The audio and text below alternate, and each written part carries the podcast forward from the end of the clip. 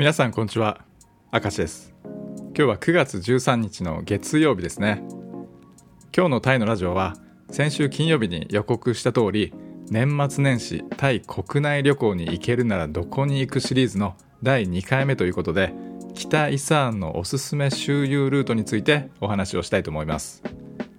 でこのシリーズの第1回目では僕が去年の年末年始に旅したお話をしていますのでまだ聞いてないよという方はね是非そちらからお聞きください。はいそれではね今回は北イサーンのおすすめ周遊ルートということでお話をしていきます。でまず北イサーンとはそもそもどこなのかということなんですけど、まあ、イサーンというのはタイの東北地方のことをイサーンと呼びます。でタイ政府観光庁のウェブサイトを見るとねこう書かれています。イサーン全20県のうち、まあ、北イサーンはね全部で12県あるそうなんですよ、まあ、その県名をねちょっと読み上げていきますね。ルーイノンカーイブンカーンウドンタニサコンナコンナコンパノムムクダハンコンケンガラシンロイエットマハーサラカンノンブアランプ、まあ、この12の県が北イサーンに属するということなんですよ。でこの12の中からさらにまあ、コンケン、ガラシン、ロイエット、マハーサラカム、ノンブアランプ、まあ、この5県は、まあ、中部遺産ともね呼ばれているようです。でこの中で僕がおすすめしたい周遊ルートをねご紹介していきたいと思います。で北遺産のおすすめ周遊ルートは2つあるんですけど、まあ、2つ一気に紹介するともうかなり長くなっちゃいますので今日明日のね2回に分けてご紹介していきたいと思います。ということで今日は北遺産のおすすめ周遊ルートの1つ目1つ目のルートはうどん谷文館ノンカーイを回ってうどん谷に戻ってくるというルートですね。もう最短で3泊4日。ゆっくり回るなら、まあ、各地で2泊ずつして、まあ、1週間ぐらいがね目安になります。まず各地の見どころですね。見どころについてざっくり紹介していきます。まずうどん谷。うどん谷はこのシリーズの第1回目でもお話しした通りタレーブアデンですね。もう睡蓮が一面に咲く大きな湖です。でこれは僕がね訪れたタイの観光地の中でも一番感動した観光地になります。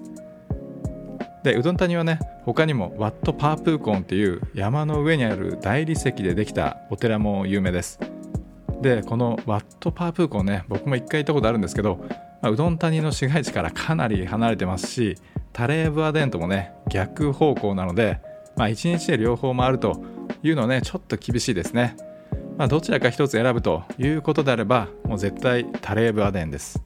で続いて文化案ですね。文化案の見どころは2つあります。1つはヒンサンワーンっていう、まあ、日本語ではね。クジラ岩と呼ばれる、まあ、3頭の親子クジラが泳いでいるように見える、まあ、でっかい岩なんですよ。でその岩の上からもうメコン川そして対岸のラオスが見渡せるという絶景ポイントですね。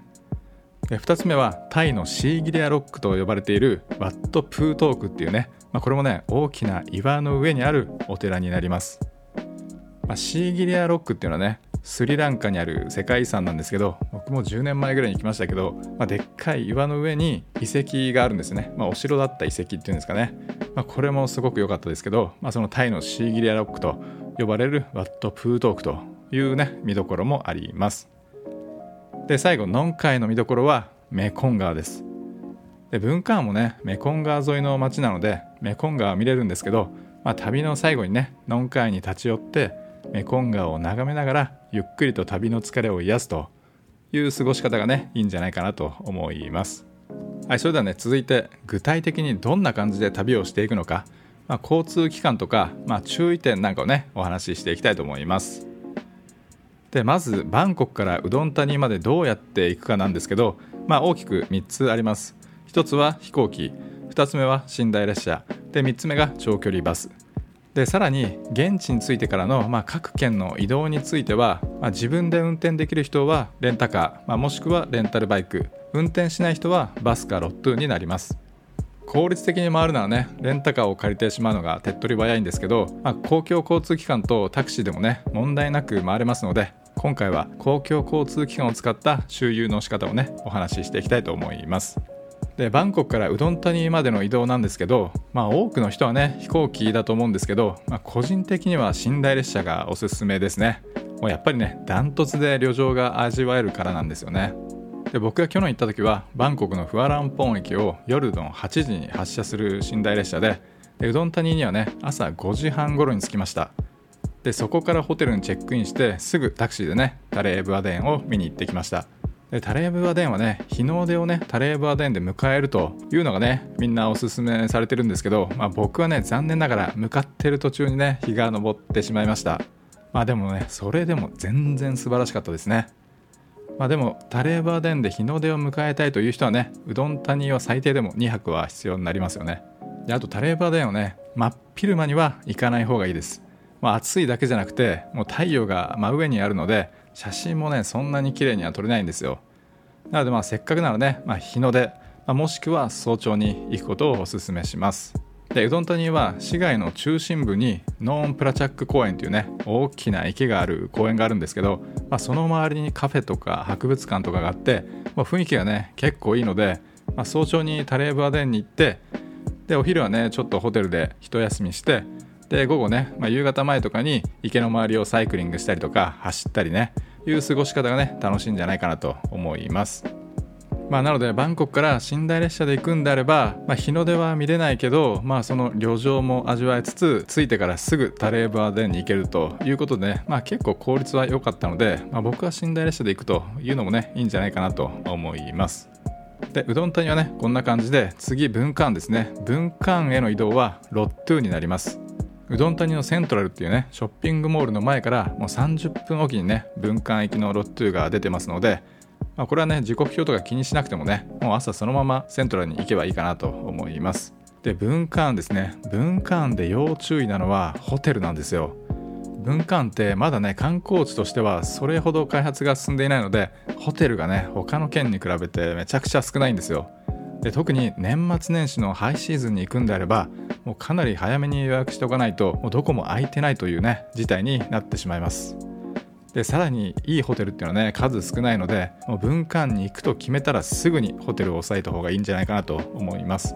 でもねこのコロナで行けなくなる可能性もゼロではありませんので、まあ、これはね文館に限らず今ねタイ国内でホテルを予約するんであればキャンセル無料のプランでね予約することをお勧めします。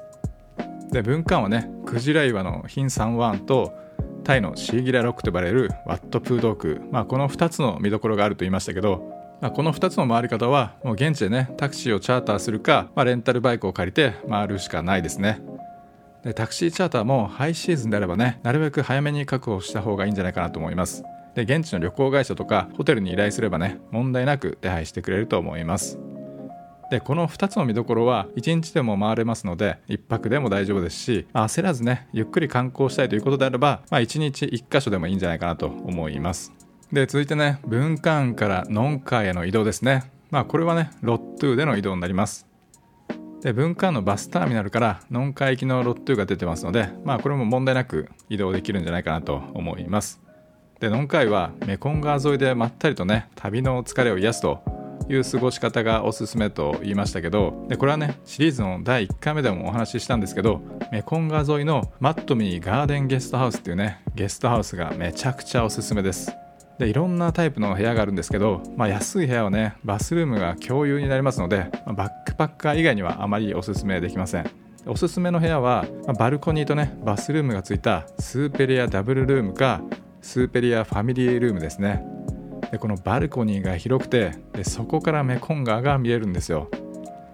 でこのマットミーゲストハウス自体ねメコン川沿いに位置していますので敷地内のどこからでもメコン川は見えるんですけど、まあ、この部屋から見えるっていうのはねこのバルコニーがついてるタイプのお部屋だけじゃないかなと思います。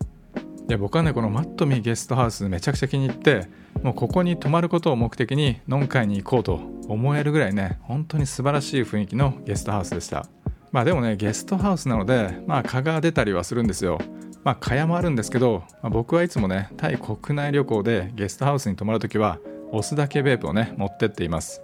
まあ、グランピングとかもそうですね。もうこの押すだけベープはね必ず持参するようにしています。でノンカイはねベトナム系の移民が多いこともあってベトナム料理が有名なので、まあ、川沿いでねベトナム料理を食べたり遺産料理ねまあ、冬ならやっぱりチムチムを食べたりしてねまったり過ごすというのに本当に最適の街なんですよね。まあ、ノンカイはロングステイヤーが多いというのもね納得できますね、まあ、本当にね時間がゆっくり流れてるというか本当いい雰囲気なんですよね、まあ、僕はメコン川沿いの街は結構行ってますけどこのノンカイはねもう本当トップクラスに気に入りましたね。観光客がそんなに多くないっていうのもいいんですよね。でこのノンカイのレストランとかマッサージ店とかおすすめのスポットは、まあ、第1回目の動画の概要欄に全て記載していますので、まあ、ぜひそちらからご覧ください。でコロナ前ならねノンカイからラオスのビエンチャンに国境を越えて遊びに行けたんですけど、まあ、多分年末年始はねまだ自由に行き来できるようにはなってないと思いますので、まあ、それだけはねちょっと残念ですね。はいそれでは最後の移動。ノンカイからうどん谷ですね。これはまたロットゥになります。でバスターミナルももうメコン川沿いにありますのでもうマットミゲストハウスからもうトゥクトゥクで5分ぐらいでしたね、まあ、なので本当にノンカイってもコンパクトな街なので本当に徒歩だけでもね結構回れちゃいます。でノンカイからうどん谷をねロットゥで、まあ、50分ぐらいだったかな、まあ、なので本当にあっという間に着きますね。ということで北イサーンのおすすめ周遊ルートの1つ目。うどん谷文化庵ノンカイそしてうどん谷、まあ、このね周遊ルートをご紹介しました、まあ、タイの地方の旅って、まあ、どうしてもレンタカーとかレンタルバイクとかね自力で運転しないといけないところってのは結構多いんですけど、まあ、今日ご紹介したルートは、まあ、そういった必要がなくて、まあ、現地のね交通機関だけで移動できるというものになります。文館の観光地とタレーバーデーについてはやっぱりねタクシーをチャーターして回るということになりますけどまあそれ以外はこのロットゥーでね移動して旅ができますので比較的ね旅しやすいんじゃないかなと思います。まあ、今回の周遊ルートは、まあ、3カ所回るね。結構短めのルートだったので本当はね、まあ、2週間とか、まあ、最低でも10日ぐらい時間があるともうちょっとね、えー、大きなルートで回れるんですけど、まあ、なかなかねそんなに休みが取れるという方もいないと思いますのでまあ、明日紹介するルートも3泊4日もしくはまあ1週間ぐらいで回れるルート、まあ、こちらをねご紹介したいと思いますのでぜひ明日もご覧いただければなと思います。僕のチャンネルではこういったタイの旅行情報も今後積極的にね出していきたいと思いますのでタイの旅行情報を知りたいという方は是非チャンネル登録をしてお待ちいただければ嬉しいです。それでは今回も最後までお聴きいただきましてありがとうございました。また明日お会いしましょう。